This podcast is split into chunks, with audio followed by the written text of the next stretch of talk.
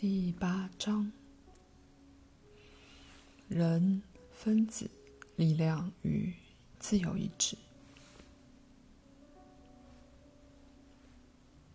在我们结束本书这特定部分，关于受惊吓的人、理想主义及对善与恶的诠释之前，还有一个我想提到的例子。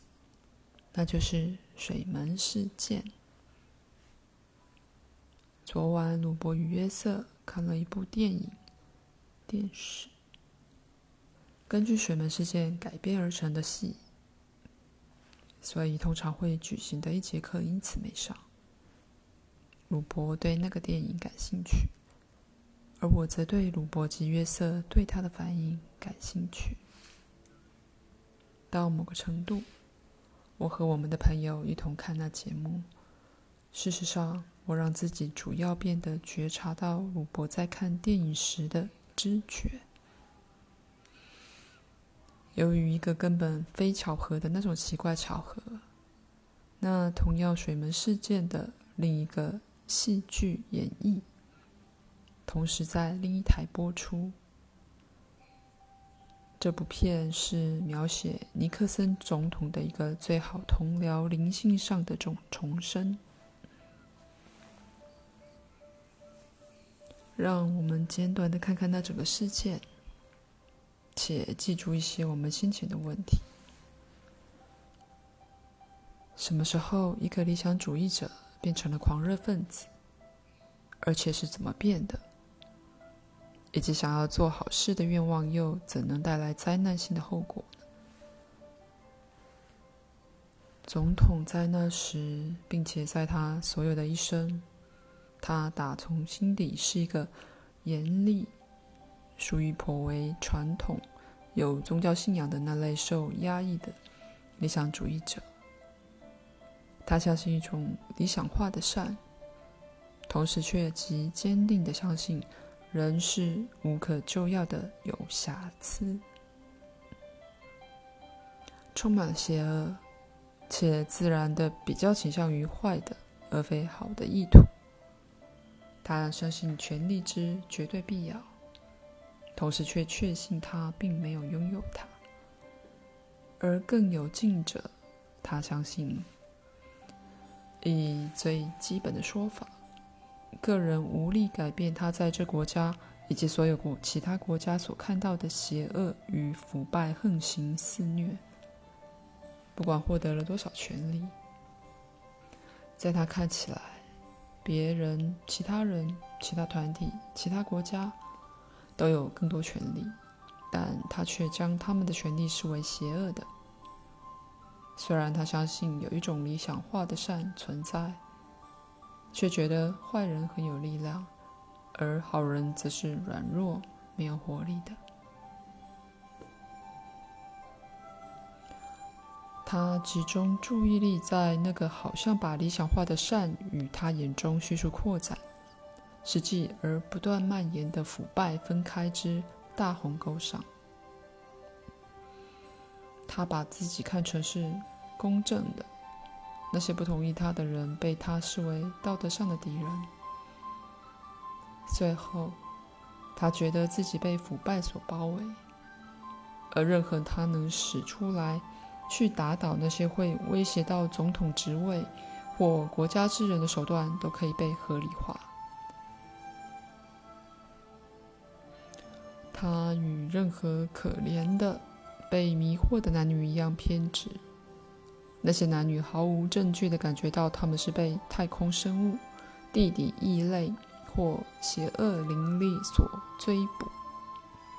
那些可怜人会为自己建立一连串合逻辑的世界，在其中最无害的接触也变成可怕的威胁。他们会向外投射那种恐惧，直到他们好像在每个接触的人里面。与之碰面，对大多数其他人而言，很明显的，这种偏执看法并不是建立在一般性的事实上。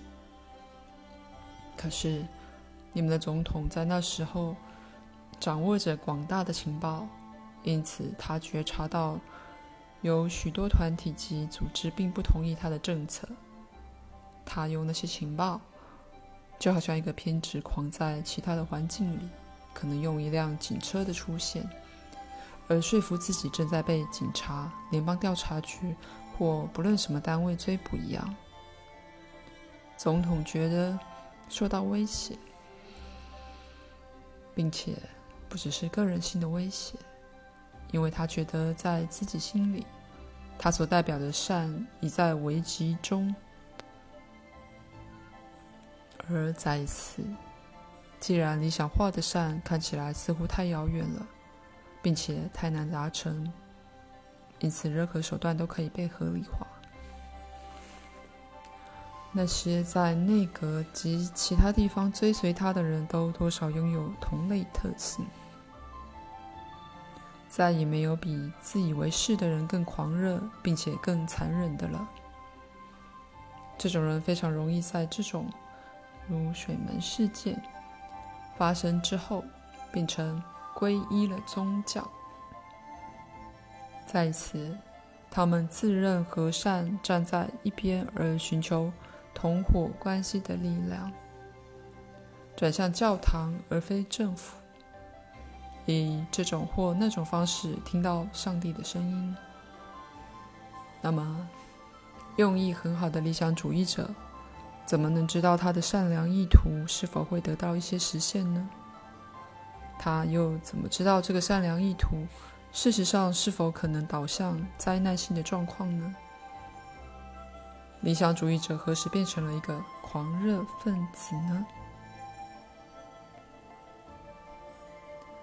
让我们这样来看他：如果有人告诉你享乐是错的，容忍及软弱，而你必须盲目服从这个或那个教条；如果他告诉你这是通往理想化的善之唯一正道，那么很可能你是在与一个狂热分子打交道。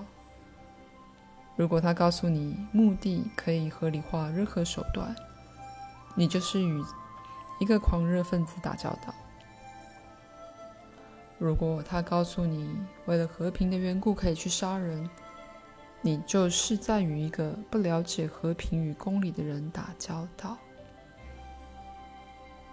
如果他告诉你要放弃你的自由意志，你就是在与一个狂热分子打交道。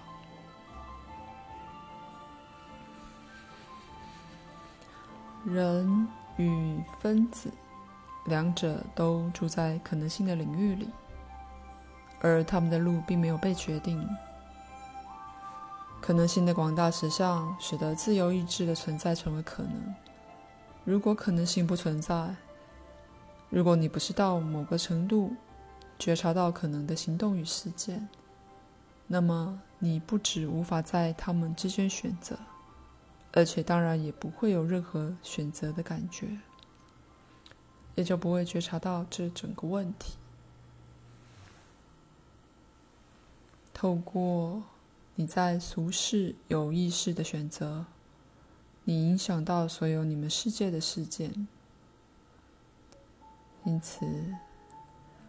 群众世界是形形色色个人选择的结果。如果你没有感觉想做这个或那个的冲动，你根本就不能做选择。因此，选择通常涉及了在林林总总的冲动中做决定。冲动是朝向行动的动力。有些冲动是有意识的，有些则否。你身体的每个细胞都感觉朝向行动、反应与沟通的冲动。你被交易不要信任你的冲动，可是冲动帮助你去发展具有天然力量的世界。在孩子心里的冲动，教他们各以自己独特的方式去发展肌肉与心智，而就如你将看到的。那种个人性质的冲动，却依然是建立在人类与地球的更大境况上。所以，理想的说，个人的圆满会自动导致人类更好。